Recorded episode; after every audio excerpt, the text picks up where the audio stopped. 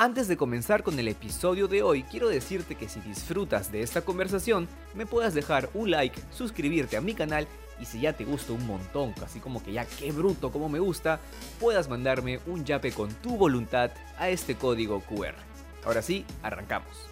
Buenos días, buenas tardes, buenas noches eh, a quien esté escuchando o viendo este episodio de Miope Podcast, el, podcast de Horwell, donde me acerco como buen miope que soy a la gente que me parece interesante, que me interesa conocer, a ver si es que realmente estoy viendo lo justo o no, y este podcast me sirve como un par de anteojos. Hoy en Miope Podcast tengo una invitada bastante, bastante especial, es una cantautora peruana bastante joven, con un canal de YouTube con más de 165 mil suscriptores.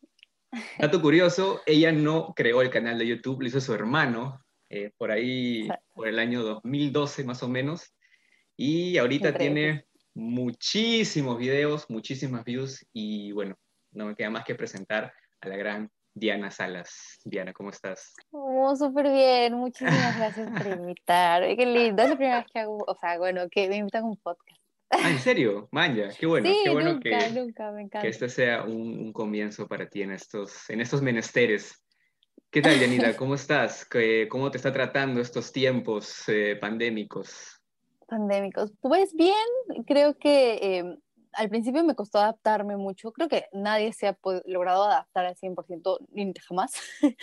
este, pero creo que ya como que nos acostumbramos un poquito y llegué a, a, verle el lado bueno a esta, al, en sí trabajar, digamos, al trabajo de un artista dentro de, o sea, en el contexto de una pandemia. Y pues bueno, así que ahora ya se pueden dar conciertos de forma un poquito, muchísimo más, este, digamos que reducido, pero ya se pueden dar, así que poco a poco iremos mejorando. Espero. Sí, igual tú este año, no sé si fue la primera vez que te lanzaste en un concierto vía YouTube. Sí, eh, fue la primera vez y fue lo caso porque es la plataforma donde más seguidores, digamos, tenía. Y, este, y yo decía, ¿por qué nunca he hecho un concierto vía YouTube? Porque me parece increíble y siempre lo he visto en, otros artistas. Y ya, pues, este, creo que no podía faltar si es que estamos en casa y no se pueden hacer conciertos en vivo. Sí. y fue muy lindo.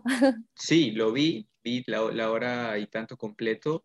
Y sí, la verdad es que estuvo muy bueno. Eh, mencionabas bastante seguido que estabas bastante nerviosa.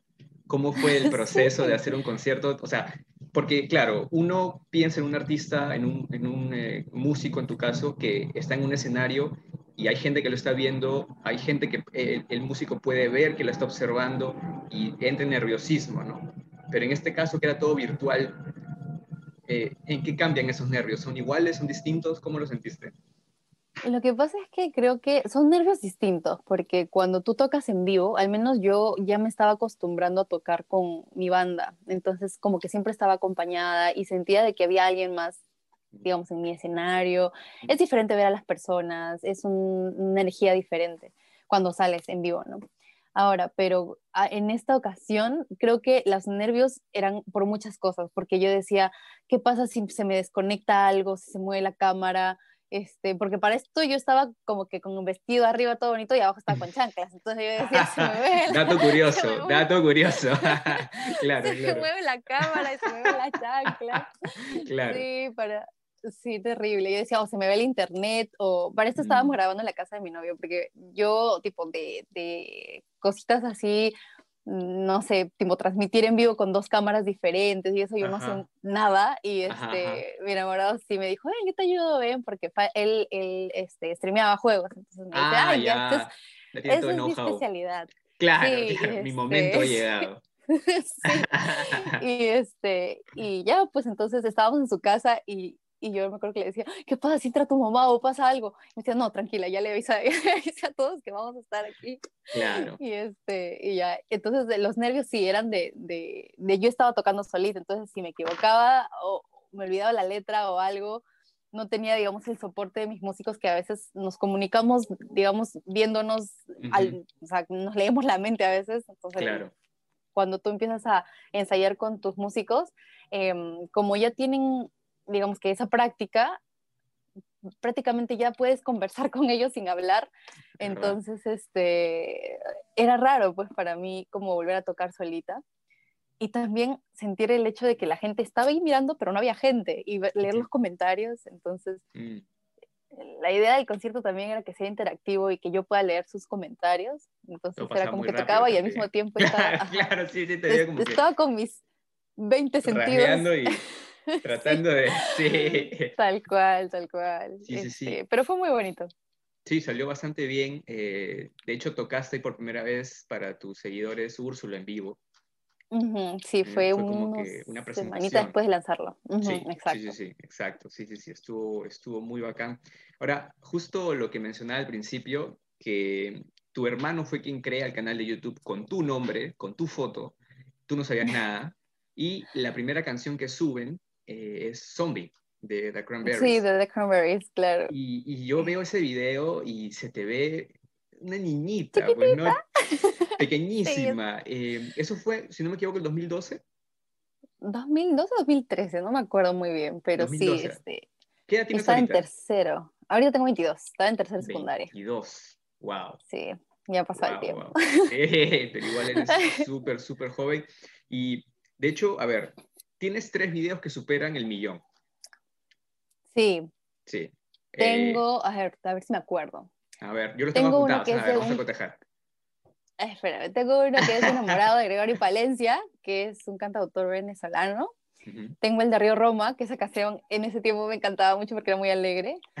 y este, que se llama Mi persona favorita. Y tengo otro que es el de Dragon Ball que fue un boom. Fue viral Fue, ya, yo estaba chequeando tus canciones, estaba ahí scrolleando, porque claro, ver entre Río Roma, eh, covers de Juan Luis Guerra, ya, ok, eso lo dejo para más tarde. Dragon Ball GT, uy, esto sí me interesa. Click. Le metí su, su brutal click y uf, buenísimo, buenísimo. Tengo entendido que hay una anécdota con esa, con esa canción y no tan bonita. Oh, no, lo, que pasa es que yo no tenía, digamos, este, para esto yo no, no, o sea, me encanta el anime, pero no soy mucho de, digamos, de ver mucho, o sea, como que no soy tan fan, pero me gusta. claro. ahorita estoy súper metida con Shingeki, me encanta.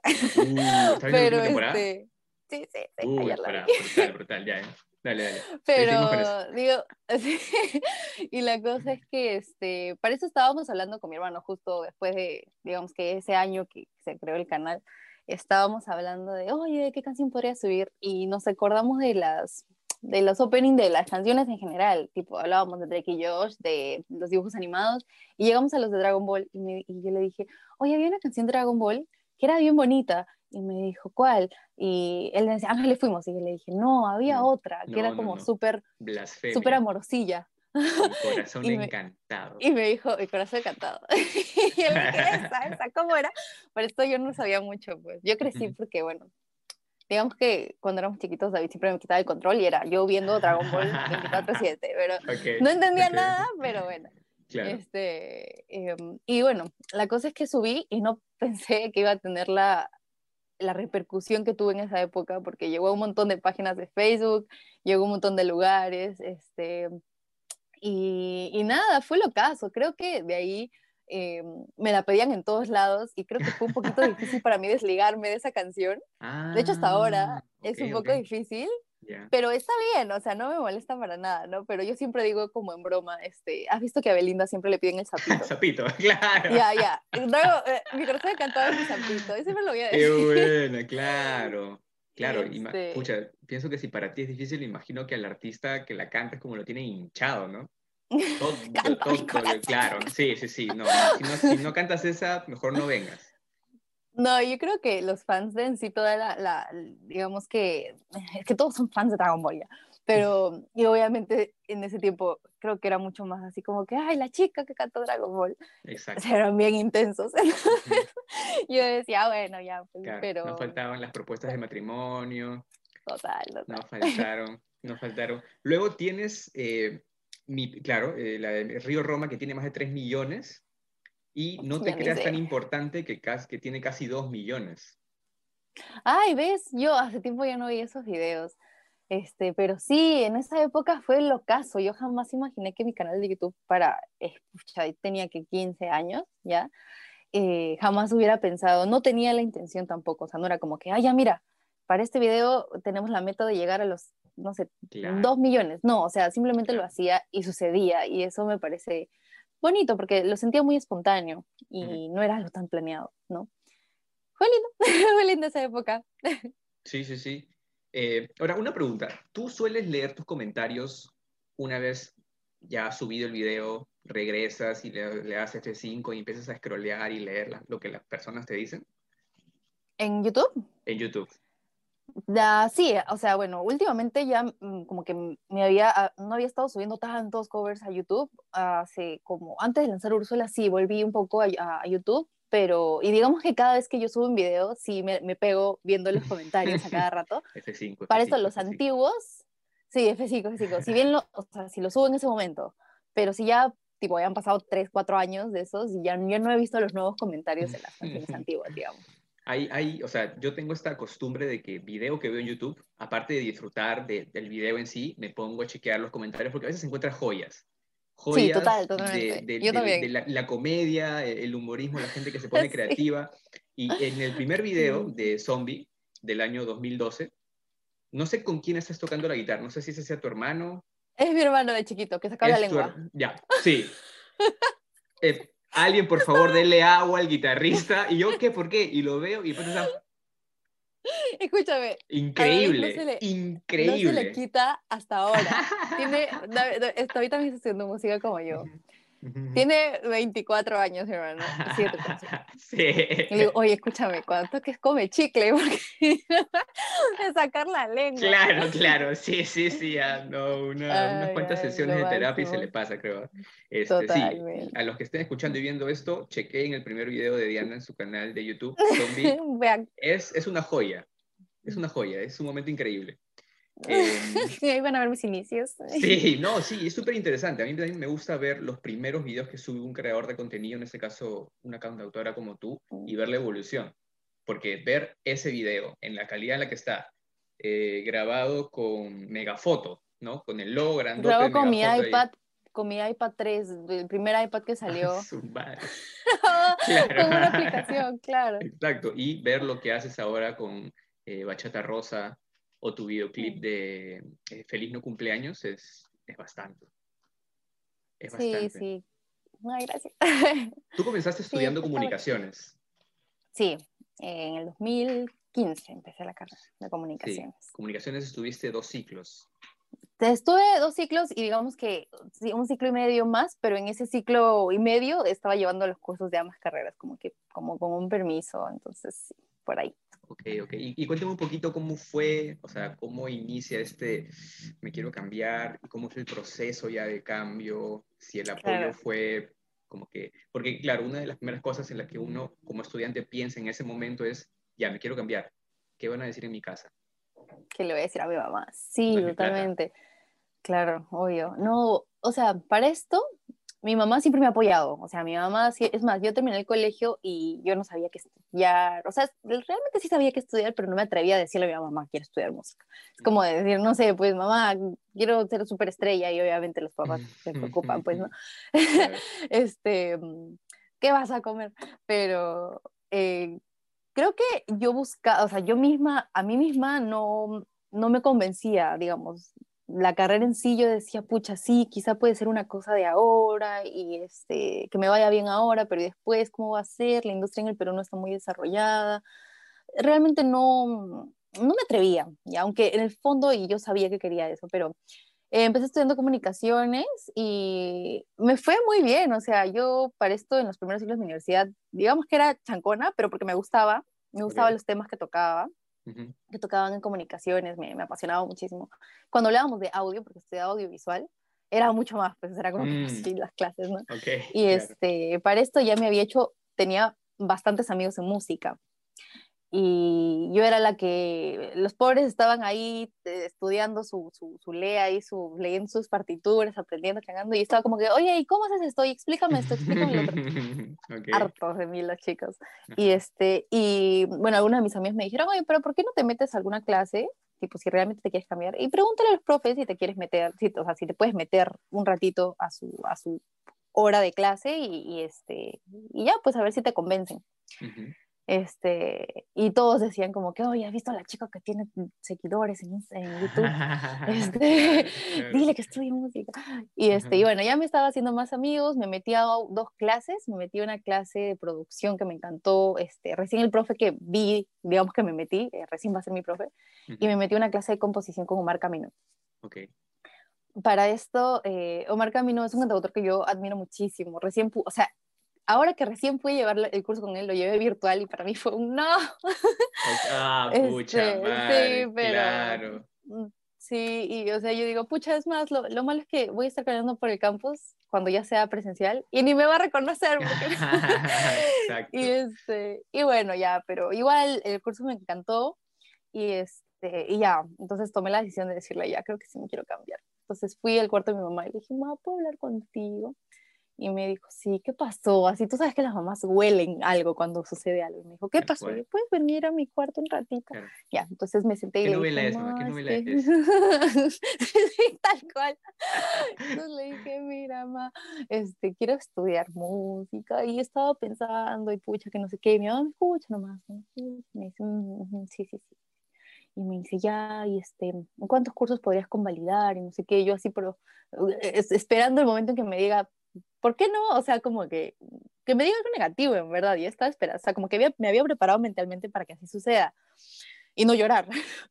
Pero mi mamá me dijo, pucha, en verdad, de verdad, yo sé, todos sabíamos, yo, yo más que nada, sabía que querías estudiar esto. Siempre te pregunté, porque para eso mi mamá me preguntaba, ¿por qué no estudias música? ¿Por qué no estudias música? ¿Por qué? Estudia música, si es lo tuyo, estudialo. Entonces, si yo era como que, no, mamá, no hay mucho campo. Y para esto, antes de yo decirle a mi mamá, yo me había metido a estudiar mi maya, a ver eh, trabajos de exalumnos. Entonces yo decía, si me dice algo negativo, tengo pruebas de que funciona y se puede hacer y, no sé qué. Mira, si fracaso en esto, tengo esta otra opción. Así. Y este, sí, para esto mi papá, yo no vivo con mi papi. Él vive en Puno. Y para esto yo lo voy a ver de vez en cuando. Y me acuerdo de que cuando me... Entonces con mi mamá, digamos, todo fue súper bonito. Ahora tocaba decirle a mi papá. Digamos que yo no sentía la, la ¿cómo se dice? la responsabilidad, decía como que si me dice que no, ya fue, ya mi mamá me dijo que sí, con que me diga mi mamá todo bien, pero igual quería contar. Entonces, este, antes de que le diga justo, mi papá dijo algo que yo me quedé así, porque dijo, este, oye, sí, no, no, no, o sea, me dijo, oye, ¿has escuchado de tal, de tal, de tal chico? Sí, el hijo de mi amigo, que, pucha, sí, que quiere estudiar producción musical y, ay, pucha, creo, ¿cómo, ¿cómo se sentirá su papá? Pucha, sí, que esa carrera es bien difícil, acá no se puede, en verdad, pucha, pobre mi amigo. Y yo, ah, ah, ah tengo algo que decirte. voy a llamar, voy a llamar. te juro. Y este, esperé un mes. Fue terrible, eso como que... Ah, ¿en serio? Lo estaba pensando. Sí, así fue. Okay, eh, mi papá es médico. Para esto mi papá es el, de la, el del lado musical, para esto. o sea, ni tanto. Mi papá es el que me hereda la música. Entonces, este, para mí era más difícil.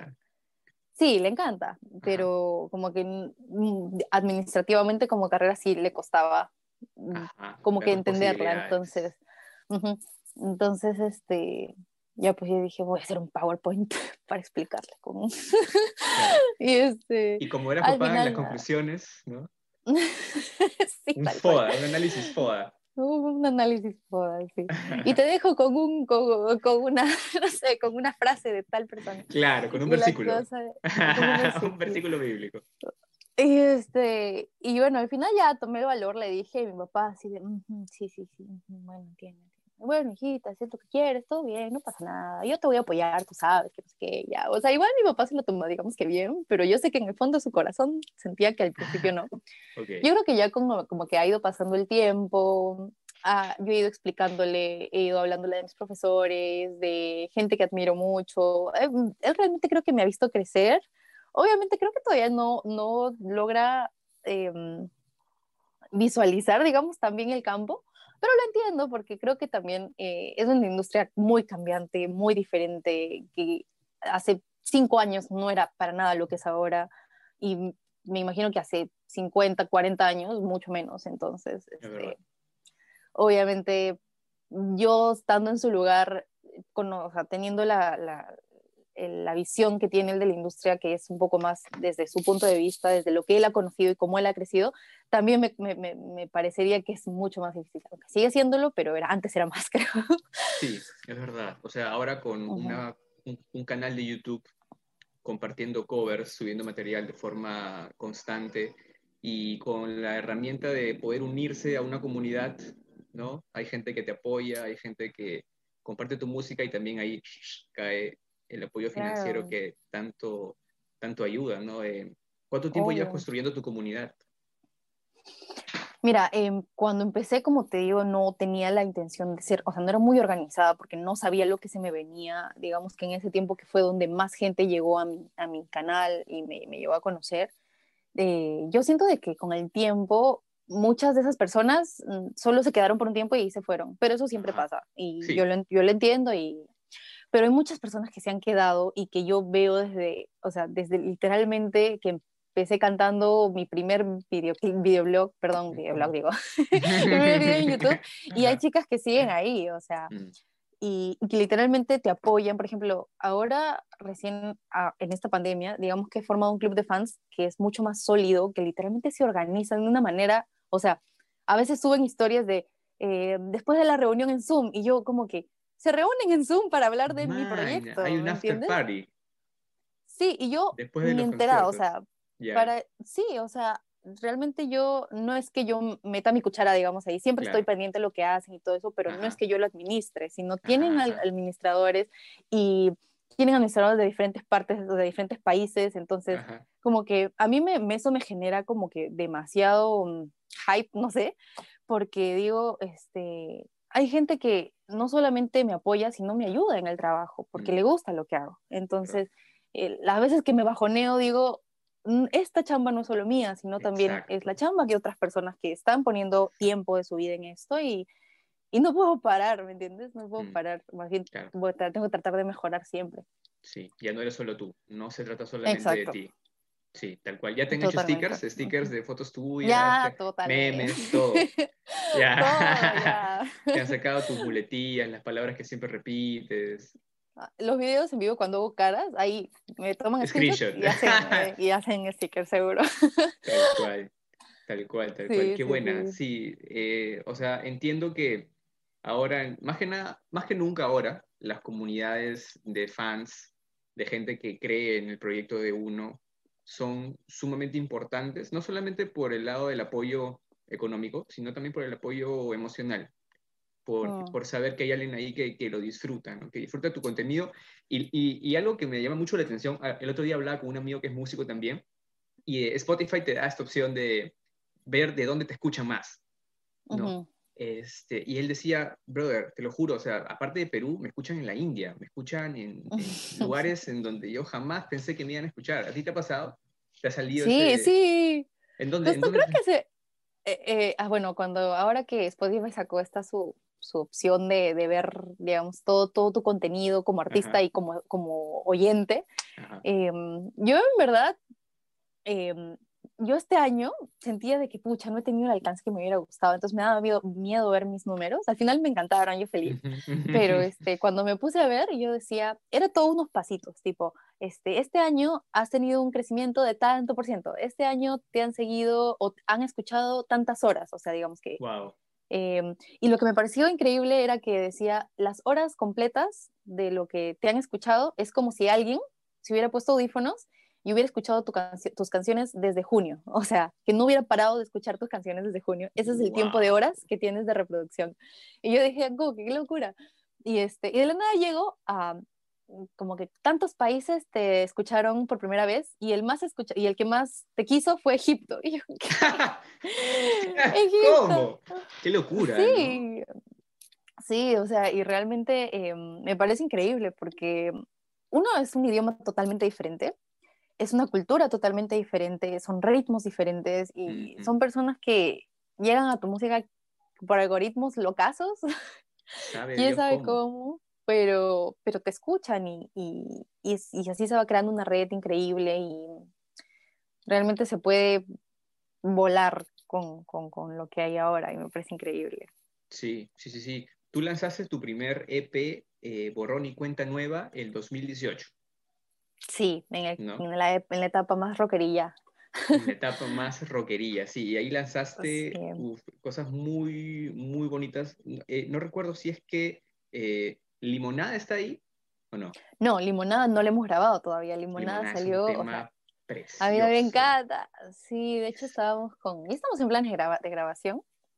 Em, pero justo se me presentó una, una oportunidad que tuvimos que, digamos, aplazarlo de limonada porque es algo muy bonito que ya próximamente lo estaré contando. Está en proceso todavía, pero es un, un, género, un género que nunca había hecho, que me, me, ¿cómo se dice? ¿Cómo se dice cuando algo te es parte de ti? No sé cómo. o sea, sí, me reta mucho.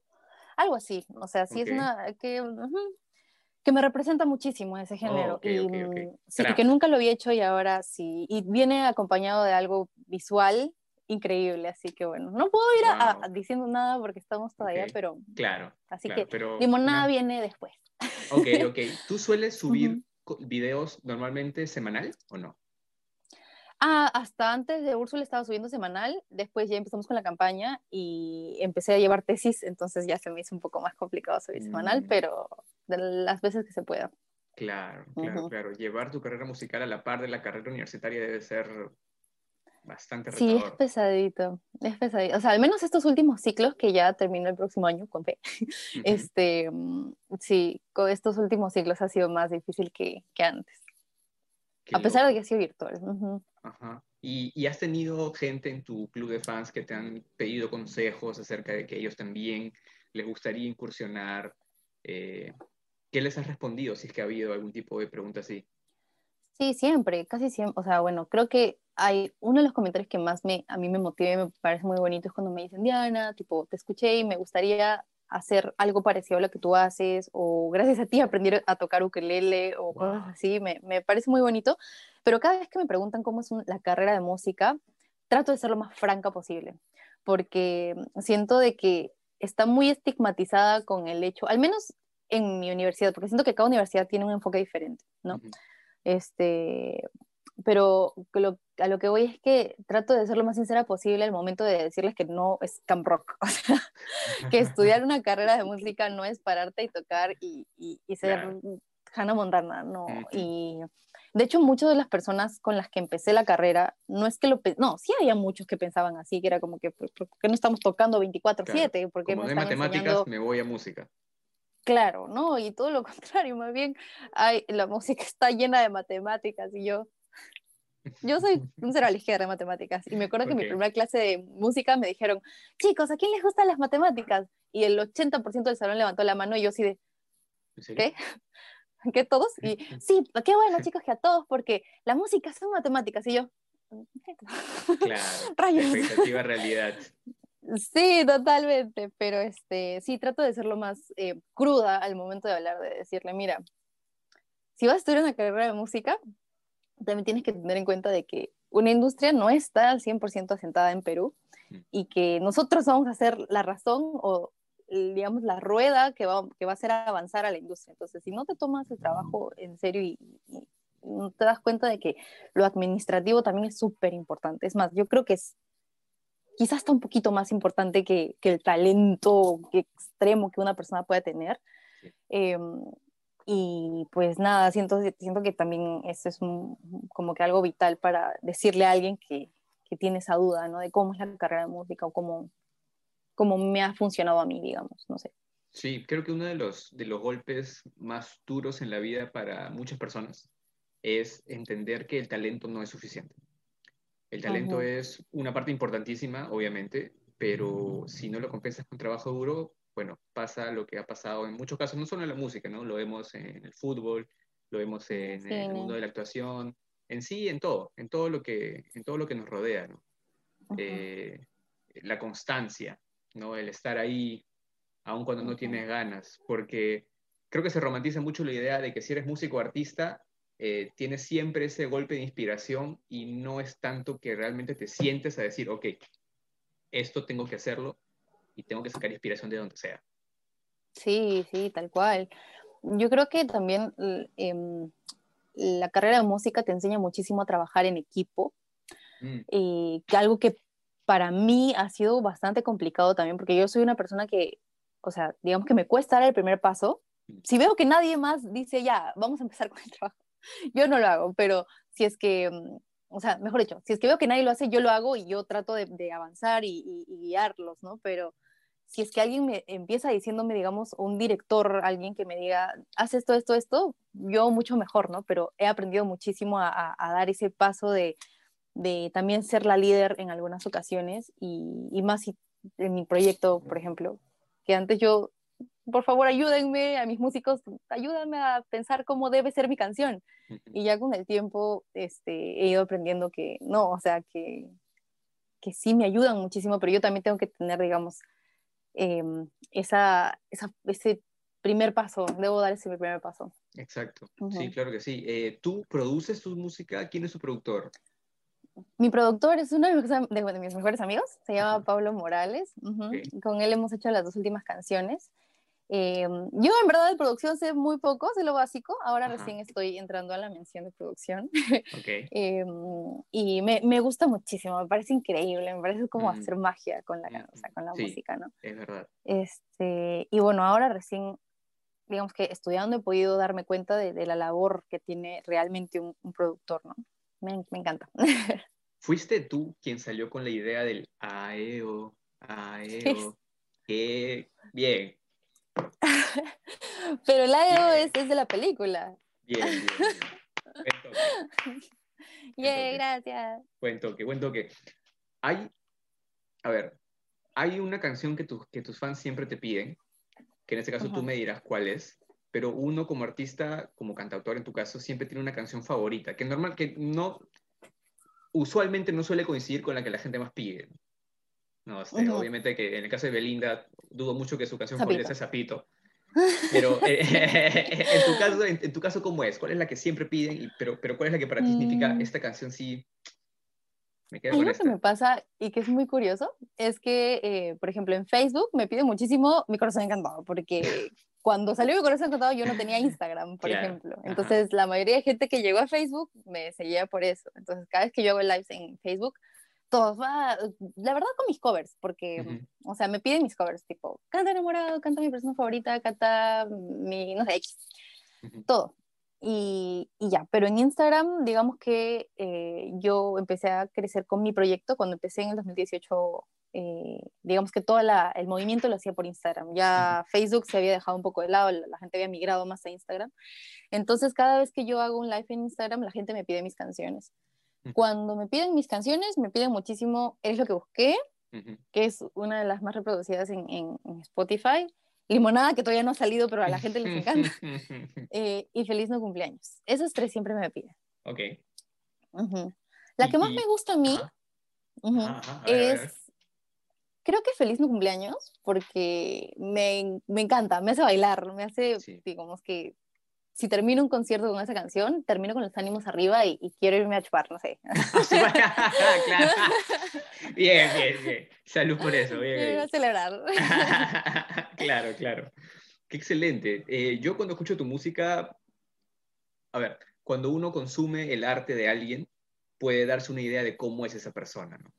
Eh, en mi caso, por ejemplo, contigo, no sé, me, me hace pensar que eres súper dulce, eres bastante romántica, te gusta ser un poco hasta, quizás melosa con quienes tienes que serlo y no te, no, no, te es difícil mostrarlo. Eh, estuve escuchando unas entrevistas tuyas que diste y decías, por ejemplo, que te gustaba gente como Coti, Tommy Torres, que son mm. tus influencias, eh, que incluso fuiste a ver, eh, bueno, en el caso de Panda, fuiste a verlos cuando, cuando estuvieron por acá. te gusta Paramore también.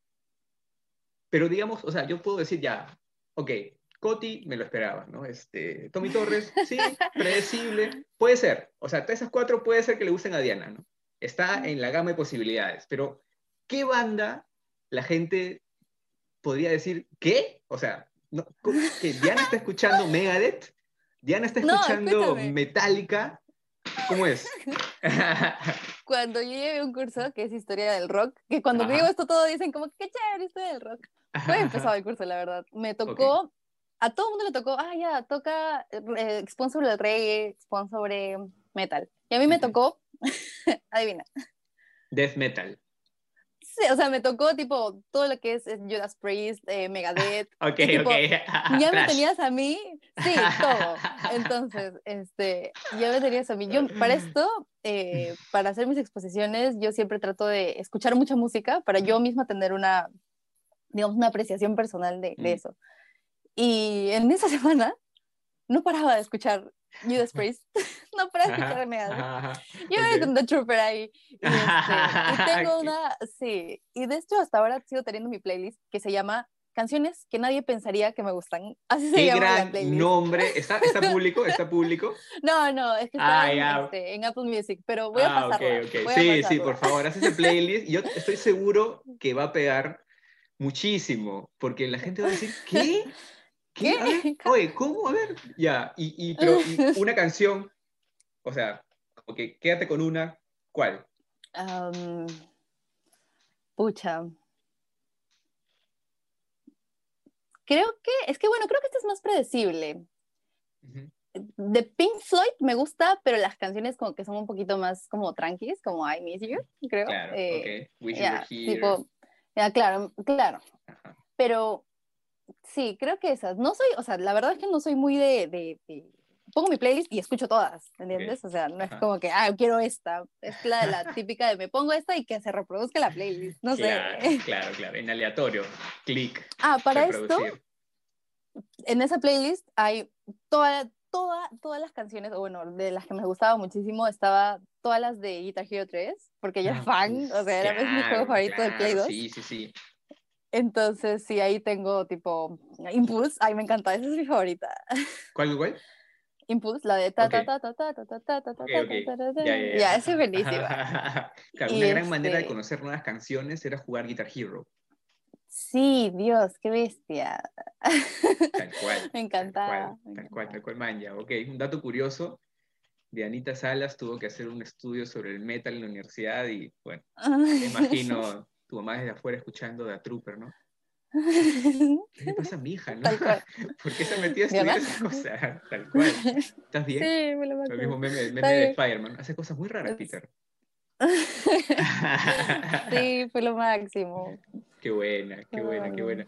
Oye, Dianita, ¿tú recuerdas cuál fue la primera película que te llevaron a ver de niña al cine? Me acuerdo. Me acuerdo que vimos.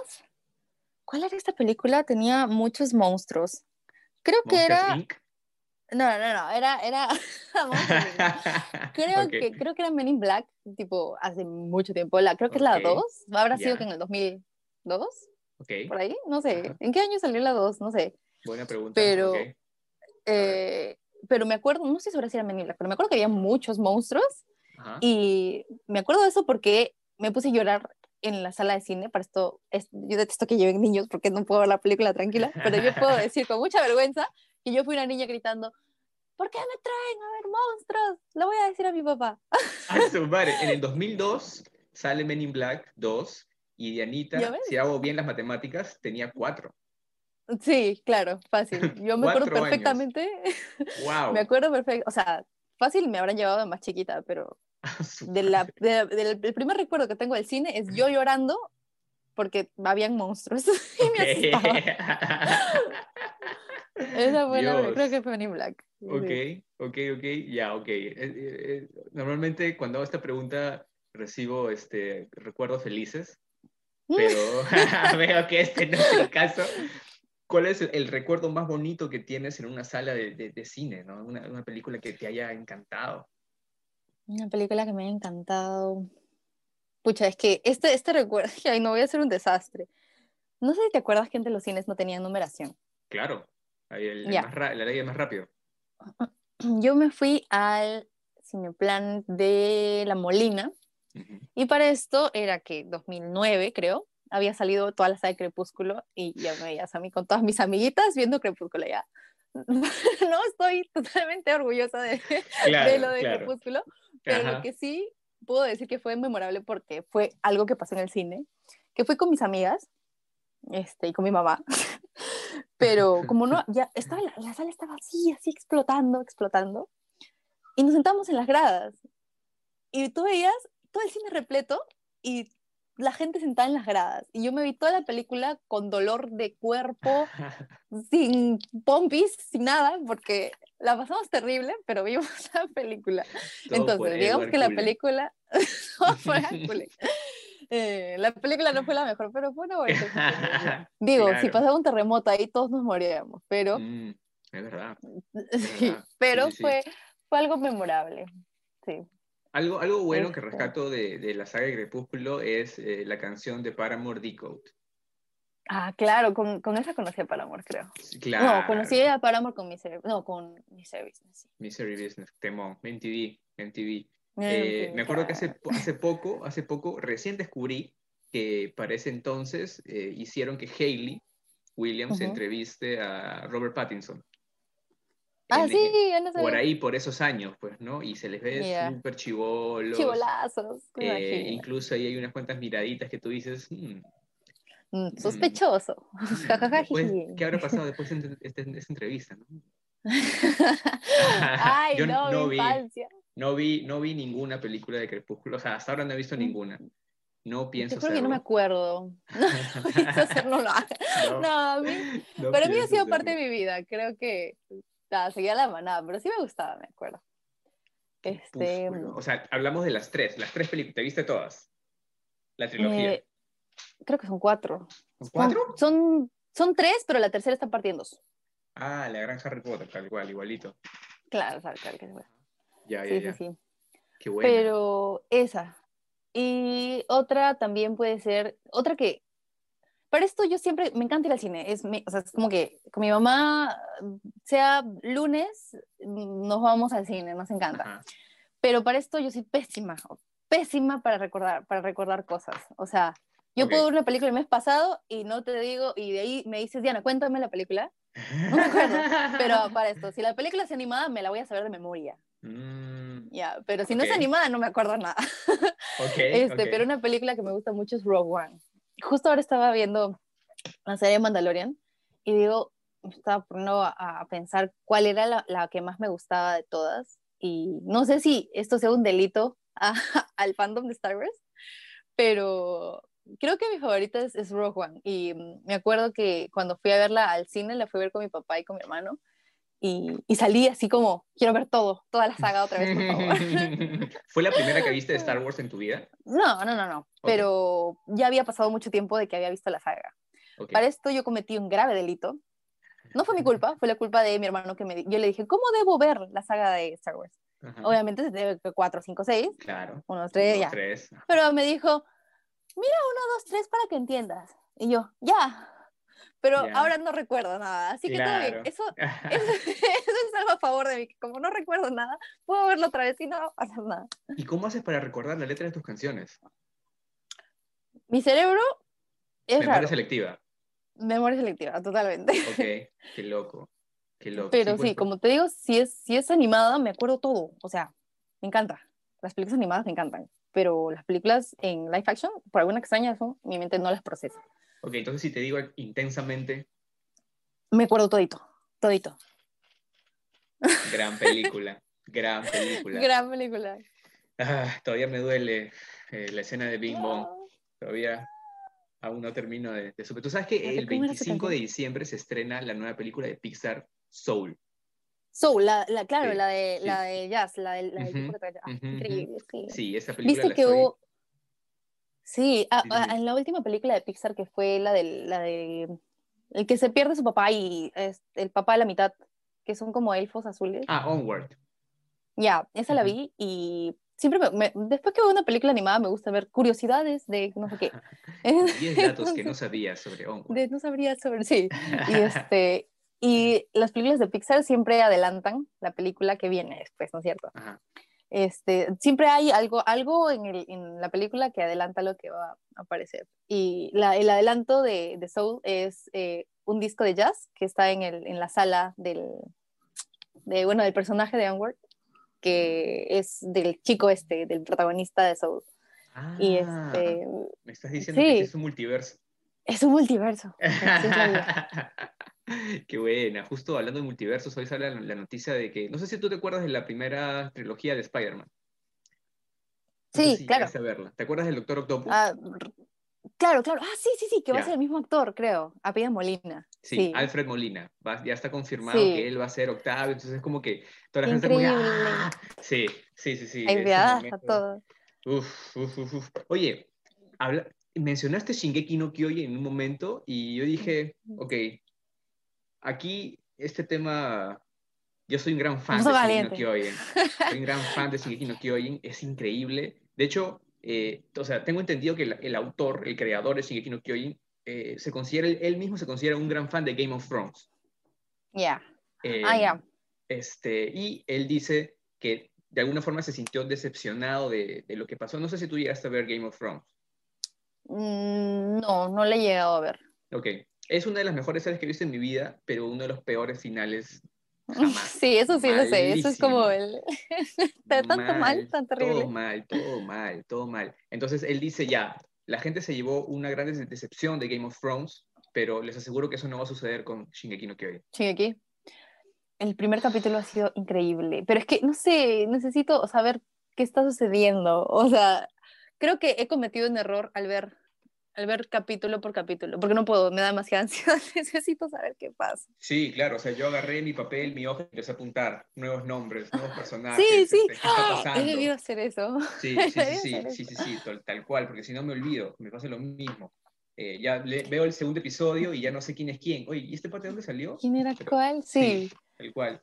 Y, y lo que me encanta de. Shingeki no Kyojin es que es una serie que, o sea, según lo que yo veo, es que refleja exactamente la desesperación de pelear contra un adversario del cual no sabes de dónde es, eh, o sea, de dónde viene ni por qué rayos ¿De quiere viene? matarte. Ujú, Es como, es como el es como el COVID, ¿no? O sea, es como que... Qué buena no- no- no tienes- analogía. no tienes nada con- contra lo cual, o sea, ¿Cómo tienes nada- defenderte? exacto, digamos? Ujú, exacto, no hay cómo. Porque es Entonces, mucho más grande que tú. es mucho más grande que tú, Ujú. eh, solamente un equipo selecto puede hacerles frente. Eh, de hecho, siempre que puedo, recomiendo que la gente vea Shingeki no Kyojin, pero ¿qué es lo que tú dirías por qué te gusta tanto?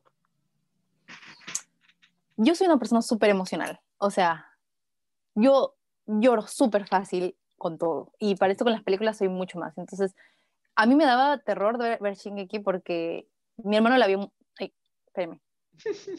Volví, volví, ya, Ok, reapareció. ok, ajá. Mi hermano, mi hermano la vio mucho antes que yo y me decía, tienes que ver esta serie, escúchame, tienes que verla. Y él le decía, y me decía, es un poquito fuerte porque como que se comen a las personas y se comen a la mamá de Eren, así como que Ah, muy madre, me- denso, Mega spoiler. pero... No, o sea, me dijo, no, no, no, o sea, me dijo como que, escúchame, se van a comer de una... de- se van- va a ser, es demasiado sangrienta, te me estás cayendo. Ya. Eh, Demasiado sangriento que estoy parada encima de los audífonos. ok. Este, pero, pero te va a encantar, es muy densa y muy chévere. Entonces yo no, no quiero verla y este, justo ahora con mi novio en, en pandemia me dijo, hay que ver ese Shin- Shingeki. Y yo, ya, está bien. Y este, creo que lo que más rescato de la, de la serie es, primero el misterio, porque todo el tiempo estás, o sea, quieres saber qué es, porque tú piensas de que el- en todo momento los titanes simplemente son monstruos que salen de la nada y que tienen que matarlos de, de alguna forma. Espero que no esté spoileando para la gente que no lo ha visto. Pero, este, mm, digamos, para ser un poco más general o un poco más ambigua, este, lo chévere de la serie es que poco a poco vas entendiendo de que de que lo que tú pensabas no era tanto así como, como lo creías. Es más, empiezas a, a sentir em, compasión por algo que antes odiabas. Mm, Este, porque ujú. te empiezas a dar cuenta de su parte humana y, y empiezas a descubrir un montón de cosas y obviamente también es el hecho de que de la parte cuando se pierden vidas que tú que te habías encariñado tanto y que no tienen frío de matarlos creo que es muy doloroso no yo yo en mar de lágrimas en toda la serie entonces este nada es increíble. Eh, y para esto Sí, dime dime No, no, dale, dale, sigue, sigue. los openings son lo mejor todavía no me Uh, llego a encariñar con el con el último con esta temporada Mm. porque lo he escuchado una vez ujú. pero no, el de la segunda segunda es la de tararara. Ay, ah, Ya, ok, esa- ya, ya. Ajá. Es- claro, ese es. Tan, tan, tan, Ya, esa, esa me, me parece increíble. Su, porque refleja, o sea, musicalmente, refleja lo que va a pasar en la, en la temporada. Una vez que yo terminé de ver la temporada 2, que fue creo que esa, ese opening, este, si veo, o sea, un poco más con lo que he llegado a analizar de armonía y todo esto, este, voy viendo, oye, mira, usaron tal escala y acá refleja tal cosa y pasa esto en, las, en la, digamos que en la trama y digo, ¡ah, qué genios, qué genios! qué increíble, sí. No sé si tú has llegado a ver los videos de Jaime Altozano, el español. Claro, sí, obvio. Ese, o sea, lo, justo lo que tú has dicho ah, es lo que lo hace a él un tan buen creador de contenido en lo que hace porque... Su nivel de análisis. Tal cual, o sea, te analiza... Lo desmenuza. Uf, ah, Dios mío. Sí, un crack, es un crack. Es un, Sí, tal cual. ¿Tú has visto alguna vez Your Name o Kimi no Nawa? Claro, obvio, obvio. Ya, la vi. ok, ya. Esa es una de mis películas favoritas de la vida. La he visto cinco veces. Eh, me acuerdo que la primera vez que la vi, repetí el final tres veces y, y, yo llorando, ¿no? Yo al principio no la llegaba a entender porque yo decía, o sea, al principio solo parece una historia de amor y de la nada, y de la nada es otra cosa y es como, ¿qué? Tal cual, tal cual. Cuando hay ese giro de, Claro, yo también es como me lo recomiendan, ya, ok, la película anime genérica de amor, ya, chévere, kawaii, ya mete kudasai. Este, y sucede esta onda y tú dices, ¿qué? A ver, a ver, uy, eso sí me interesa.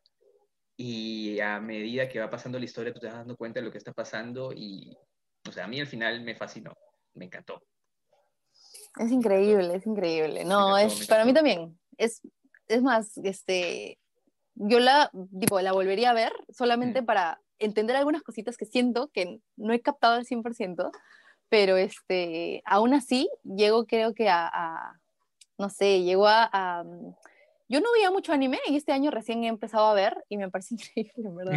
Recién este año he podido llegar a ver, por ejemplo, Los viajes de Chihiro. No la había visto. Uh, o bueno, no lo recordaba. La había visto de niña, fácil, pero no lo recordaba. Y este, musicalmente es una cosa. De hecho, hasta Mi Corazón Encantado tiene muchas cosas musicalmente muy ricas. Eh, en sí, toda la música japonesa creo que es lo casa. Y este, mm, no sé, me parece increíble. Hay un, una corriente, no sé si es tanto un género musical, es más como que una corriente artística que salió en los 80s en Japón, que se, que se le conoce ahora como el city pop japonés.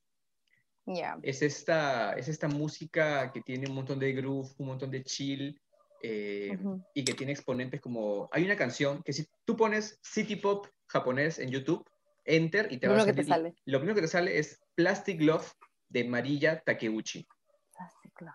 Es there's plastic love. Ay, creo que sí. Es increíble. O sea, yo podría escucharla todo el día, las 24-7, eh, esa canción y es como que eh, yo también creo que recién este año empecé a enterarle esta cosa y bueno, el Internet tiene eso de que en, el caso específico de YouTube el algoritmo te recomienda cosas que tú dices, oye esto y te terminas haciendo fan de lo que sea que estás viendo. sí, tal cual. A mí me pasó con la historia del mundo.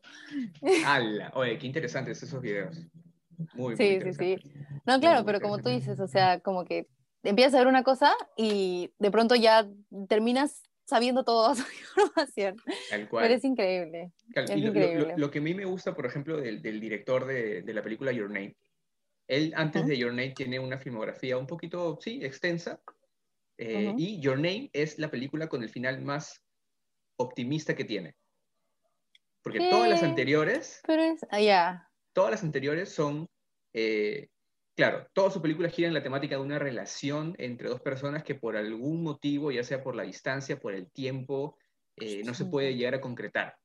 ¿Ya? Ah, es como que su, línea. Sí, siempre tiene esta onda de que hay algo que pasa entre esas dos personas que no pueden estar juntos.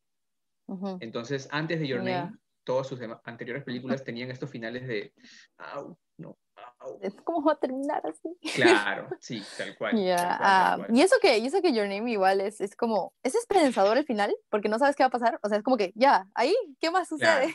Claro. Exacto, claro, ¿no? Sí, ya, sí, chévere, quiero ver la boda, ¿no? Quiero, quiero ver qué onda, sí. ¿no? Este, ah, Your Name. Alerta de spoiler, sí, sí, sí, uf, uf, uf, increíble. Este, y aparte de Shingeki no Kyojin y aparte del viaje de Chihiro, ¿Alguna otra serie anime que te hayas pegado? bueno, de chiquita vi Naruto. pero Ok. solamente hasta una pequeña parte. Ah, Sakura Card Captor, yo crecí viendo Sakura Card Mm, Captor. con mi mamá, mi mamá claro. es fan, mi mamá es fan de Sakura Card Captor. Wow. Oye, tu voz se presta mucho para el opening de Sakura Card Captor. Yo quisiera que supiera. ¡Ay, me encanta! Sí, sí, sí. Porque Sí, te amo, sí, te sí. amo, te amo. Claro. Es hermosa. Es muy buena, muy, muy buena. Sí, Sí. Le Igual y cuando era chica. Creo que sí. Cuando era chiquita yo no entendía muy bien por qué a Yukito le gustaba este. No, wait, ¿cómo se llama el hermano de Sakura? Em, Ah. No me acuerdo, pero había algo entre Yukito y el hermano de Sakura, pues, ¿no? Sí, y también entre, entre, entre el amiguito de Sakura y Yukito. Shaoran, mamá Lee me Shaoran decía, y Yukito. Sí, Shaoran. Ajá. Sí, como que a Ali también le gustaba Yukito y estaba como, yo de chiquita era como que, ¿qué? Pero no se pueden gustar. Y mi mamá me decía, es que es un ángel. Yo creo que le atrae su ángel. Y yo, y ahora que soy grande digo, no, se amaba. Claro, no, ya me son gays y ya está, ya. sí, sí, sí, tal cual. Tal cual. Es, cierto, es cierto. O sea, esas series era como que el, el preámbulo de las cosas que vemos ahora, pues, ¿no? Un poquito Sí, caleta, ¿no? Este, por ahí, sí, ¿no? sí, sí. iban tirando más Tal o menos lo que, lo que íbamos a ver Estoy la, ahora. el pancito, el pancito, tal sí, cual. sí, sí. Qué buena, qué buena. ¿Y se viene dentro de poco algún otro Ah, concierto en vivo o algo? ¿O no? Sí, de hecho te quería contar eso. Eh, la próxima semana, Mm, eh, o sea, sí, la próxima semana voy a hacer un concierto en Twitch, porque es la primera vez que voy a hacer algo en Twitch, en verdad. Eh, es una plataforma que no conocía, pero mm, justo ahora, en verdad, eh, eh, la he conocido por lo de los juegos, por este mundo locazo que me parece increíble. Este, de hecho, algo que, que estaba hablando con, con mi novio que sabe mucho de esto, él me decía, es que sabes que ahora me parece increíble cómo todo es virtualizado y para todos es como que, wow, videos en vivo y, ay, puedes ganar plata con tus videos en vivo. Y tipo, los juegos han nacido así, o sea, los juegos están acostumbrados al stream, los, lo- la- o sea, los gamers están acostumbrados a, a- a- hacer un video en vivo y que la gente les done y tener, digamos que, un ingreso considerable, digamos, si es que tienes una gran comunidad. Y es a través de esta plataforma que yo no conocía, no me podía imaginar la, la, la calidad que tiene de interacción con el público. Y, este, y yo digo, ellos es su casa, o sea, para los gamers eh, el stream es su casa y ganan dinero y tienen un montón de cosas chéveres, interactúan con su público, pueden conversar con ellos y te acerca muchísimo a tu, a- digamos, a, tu, a la persona a la que sigues. Entonces, este, justo ahora que estaba haciendo mi tesis, de hecho, este, escuché una entrevista que le hacían a, a una analista que decía, es como, está mal, es impensable de que el mayor ingreso de los músicos, estando en el 2020, sea solamente por los conciertos en vivo, o digamos que su, su ingreso mayor, su, su forma de ingreso más grande, sea de los conciertos en vivo.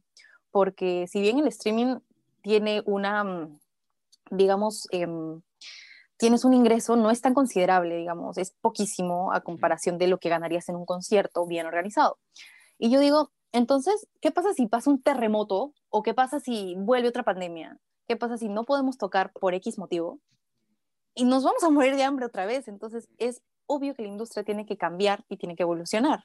Y me parece que el streaming es una forma súper, súper in- interesante, increíble, de hecho, de poder llegar a un público y no solamente tiene como, digamos, em, beneficio de que estás en tu casa, sino que llegas a todo el mundo. No es como que solamente para tu comunidad, para la gente que pueda ir a tu concierto, sino que puedes ir y conversar con él. Entonces me parece algo que es increíble y que yo creo que la industria va a cambiar por ese lado y que de alguna forma la pandemia eso es lo que nos ha dejado, encontrar una nueva, o sea, una nueva oportunidad de tener una visión diferente para lo que es la música hoy en día.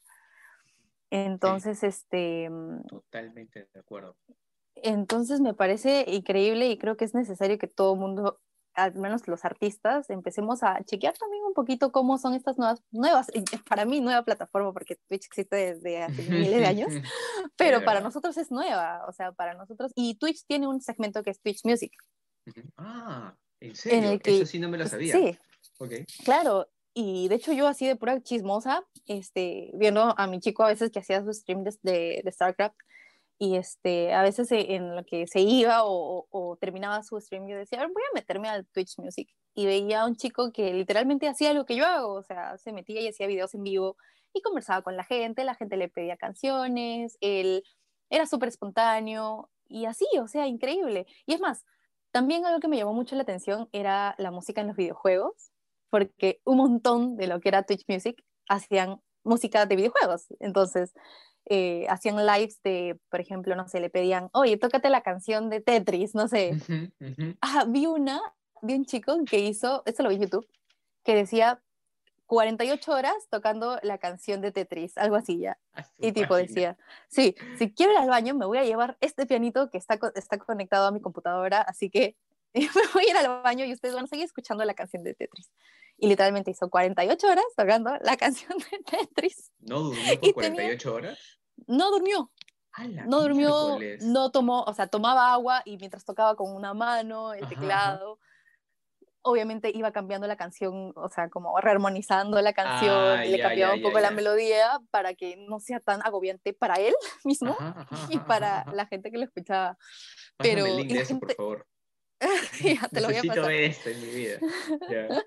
y este y tipo tuvo un montón de, de, de, donaciones y es que la gente por alguna razón le gusta ver eso, yo no sé, pero este, digamos que hasta el marketing también se ha movido por el lado digital y es un cambio que probablemente si no hubiera ocurrido la pandemia, hubiera pasado de acá a unos siete, ocho años, o sea, recién nos hubiéramos acostumbrado o hubiéramos intentado entrar a esas plataformas, ¿no? Pero ya con esto ha sido obligatorio. Sí, es, todo eso, eso que has dicho hace un rato es sumamente cierto, ¿no? Es eh, adaptarse a la nueva normalidad en el caso de los artistas, en el caso específico de los músicos. Porque si no, no queda de otra.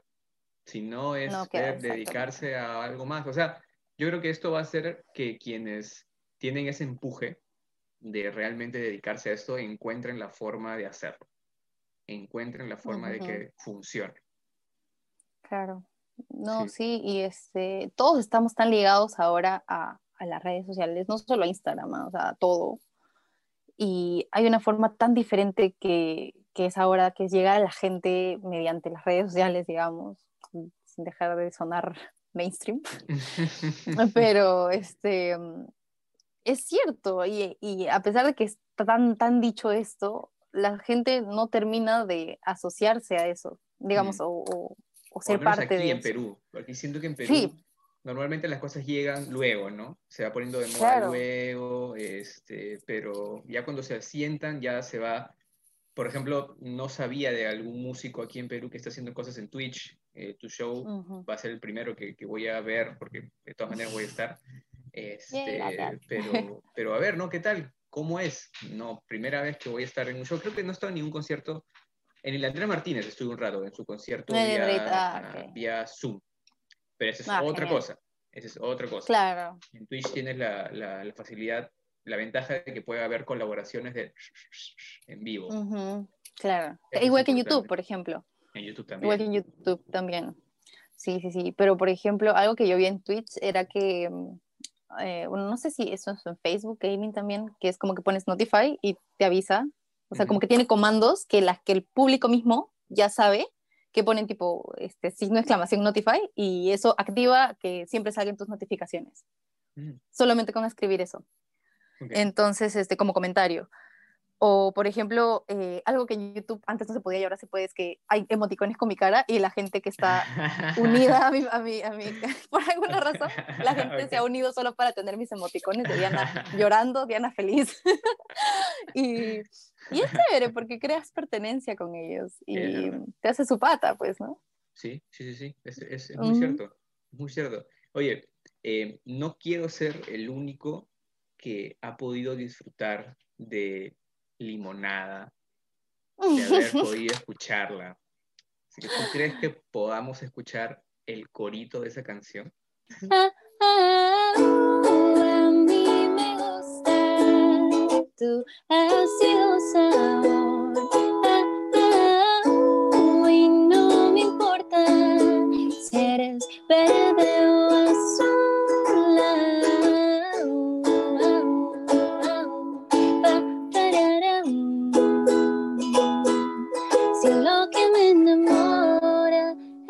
solo seas tú. Sin lo que me enamora es que solo seas tú. Mi medio limón. Mi medio limón. Ese, ese fue el mejor final. El mejor cierre, bravo, bravo. El timing perfecto. El timing perfecto para que se caiga el celular. Se desmayó. Es que, es muy- es que la, la canción es muy bonita. No, Ay, no, no, gracias. es demasiada dulzura. No pudo más el celular, no pudo más. Qué, qué, qué bonita canción. Espero que la gente la haya Gracias. disfrutado, así como también se haya reído. sí por Este, favor Qué gran momento. Gran, gran ay te momento. juro Este, yo Dianita, mí estaba yo dije se va a caer dime a mí siempre me gusta am, ir dándole fin a mis entrevistas haciendo preguntas sinestésicas.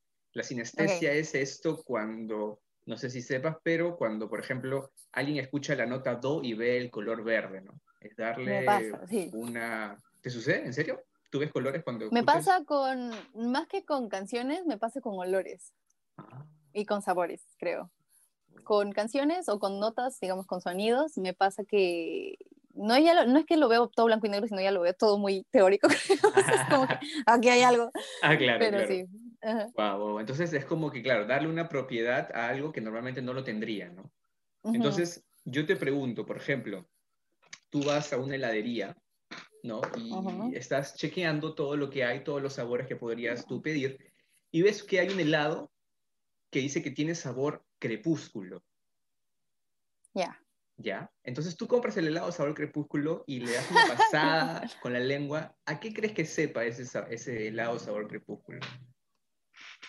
Creo que tiene que ser algo morado, algo como que con arándanos, Ok. con arándanos y no muy dulce. O sea, bueno, el arándano es dulce, pero o sea, tipo, ¿has visto que lo hacen con yogur? Algo así, algo así, yogur de arándano, algo así. Ok, ok, helado crepúsculo sabe a yogur de arándano, ok. Sí. súper raro, Me encanta. Eh, ya, digamos que tú vas a- ahora a una perfumería y estás chequeando todos los aromas y ves que hay uno que dice que, ya, mira, si tú te compras este perfume, vas a tener Ujú. un aroma a feliz no cumpleaños, Ya.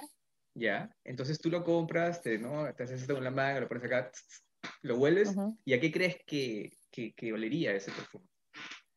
Ay, algo súper dulce, eh, como a chicle, a chicle Ok. totalmente. Ajá. Ok, ok, ya, ya, ok. O sea, ¿pero un chicle sabor a algo en específico o...? Sabor a fresa. Ah, excelente, sí, a mí también se me había ocurrido esa, ese mismo sabor. Ahora, Chicle ya, sabor a fresa. por último, vas a una tienda de alfombras y Ya. ves que hay diferentes texturas, ¿ya? Entonces Ujú. tú ves una alfombra que dice, ok, esta, esta, textura, esta textura es Shingeki no Kyojin.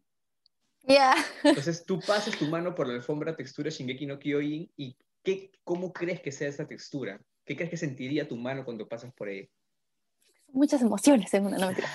Eh, creo que Shingeki es una almohada de Shingeki puede ser no na- no, o sea, no suavecita, sino más bien como estas que son medias corrugadas.